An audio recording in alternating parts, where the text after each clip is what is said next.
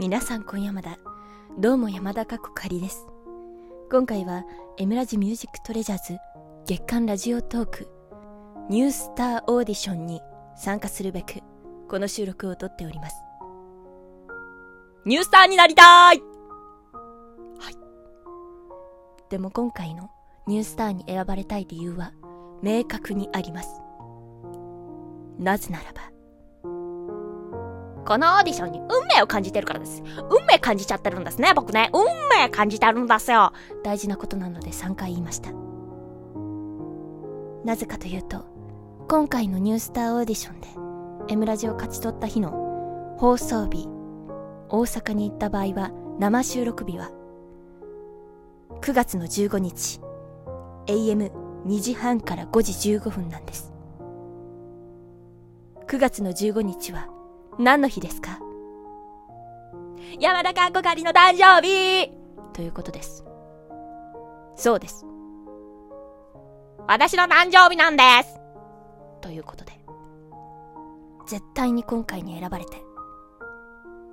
お誕生日ふーを、やりたいです。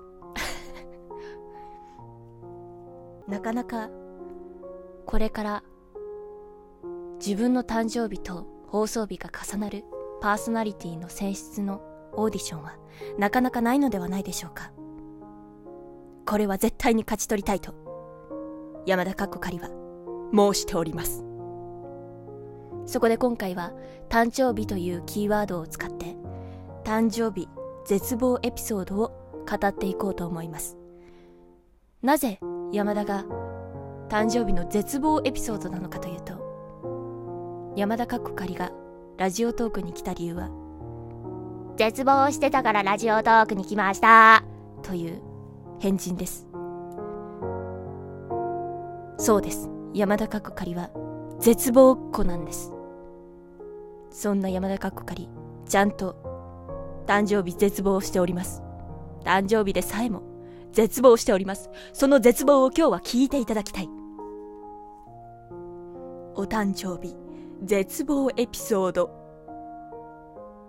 まず私が山田が地上に地上に舞い降りた日。そうですね。出産された日。山母から出てきた時。山田は吸引して出てきたんですね。吸引すると頭を吸引するためちょっと顔が長くなるんです。その長くなったのはまあ数日で戻る山田の場合は1日で戻りました。次の日戻ったんですけど。まあらしいんですけど。そのちょっと顔が長くなった山田に対して生まれ降りた瞬間の母はその瞬間を見た母はえ可愛い？と言ったそうです物無用で可愛いって言え赤ちゃんはみんな物無用で可愛いって言え自分の声やぞそして、おばあちゃんにこってりと怒られたそうです。生まれ降りた瞬間から、まさかの母親に、え、これ可愛いかな？と言われてしまう山田。もっと大切にしてください。もっと大切にしてください。そして、それを笑いながら話す山母。どうなってるんでしょうか？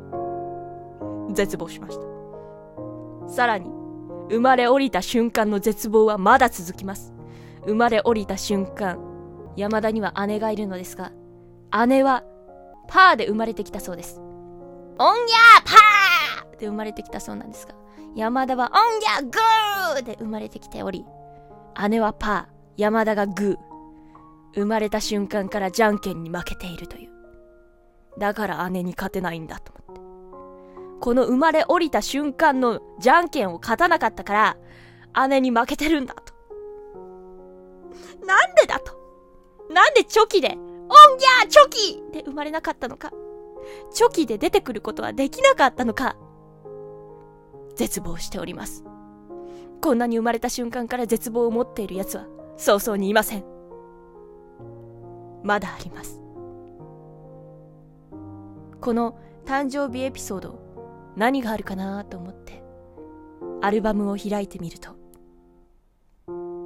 山田の小さい頃の誕生日の写真が、絶望的に悪い、なぜか山田が写真を撮るとき、2歳の誕生日は、おしゃぶりにサングラスをかけて、浮き輪を持ちながら、あーいという表情で写っており、10歳の誕生日は、シャギーンという感じで、サングラスを2個かけるダブルサングラスにはまっており、星のサングラスと普通のサングラスをダブルでかけるという。そして、めちゃめちゃ決め顔をしていました。なんでそんな写真しかないのか、少し恨みました。今回、ニュースターで選ばれて、山田が大スターになった時、小さい頃の写真流出しますよね。お誕生日の写真。おしゃぶりサングラスが出ます。絶望です。く今からスターになる存在が、そんな写真しか持ってなくていいのか絶望しました。そしてさらに、まだあります。山田は小学生の頃、好きなサンリオキャラクターがバツ丸であり、好きな色は水色でした。でしたが、山田の誕生日にもらう誕生日プレゼントは、なぜかいつも、マイメロ、そしてピンクでした。なぜだどこを見てそれを思ったんだそう思いました。でも開けるプレゼント、マイメロのマグカップ、マイメロのタオル、マイメロのミラー、マイメロの櫛。なんで見事にそんなマイメロで揃うのか。マイメロにまみれました。そしてマイメロにまみれましたがとても言いにくいです。これも今絶望しております。ただ、そのおかげで、マイメロが好きになりました。そして、中学生の頃、マイメロディのマイメロセラピーというものを聞いておりました。マイメロのマイメロセラピーで、山田は、どうやったら夜眠れるようになりますか？という絶望っこらしいお便りを送り、マイメロちゃんが、マイメロは、ふわふわの布団と枕があれば、ぐっすりなの。マイメロはもう眠くなってきちゃった。この辺で、バイバーイ。という返事が返ってきました。マイメロちゃん。ふかふかの布団と枕があれば寝れるんだったら、お便りは送っていません。と、胸に秘めながら、眠れない夜を過ごしました。マイメロちゃん、ありがとう。そして、マイメロ、持ち物はマイメロだらけになり、中学までなぜかマイメロ好きを認定されておりました。とても不思議ですがなぜなのか？これは絶望というより不思議です。マイメロのグッズを山田の誕生日プレゼントにしたものは？お便りか？連絡をください。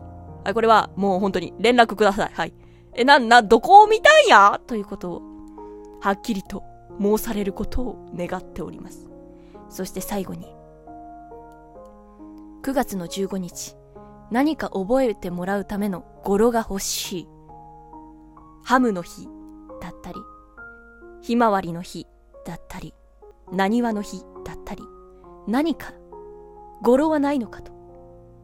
山田は一生懸命に語呂を探しました。9月15日、9月15日、9月15日、苦しむいちご？苦しむいちごということで生まれたのが苦しむイチゴで覚えてくださいという文言です。イチゴを苦しめないでください。イチゴを絶望させないでください。救ってあげてください。このイチゴも、山田かっこ仮も、こんな絶望の誕生日から、救ってあげてください。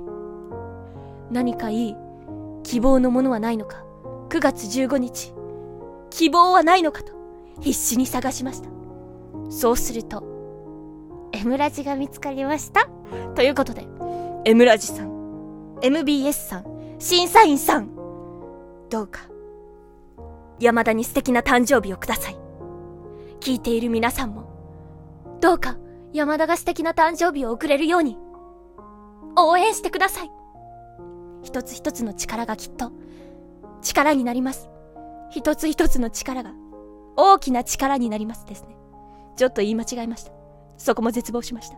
ということで、今回はこの辺で、山田のことが、よくわかりましたね。うん。うん、まあよくわからなくてもすごく気になったと思うので、はい。はい。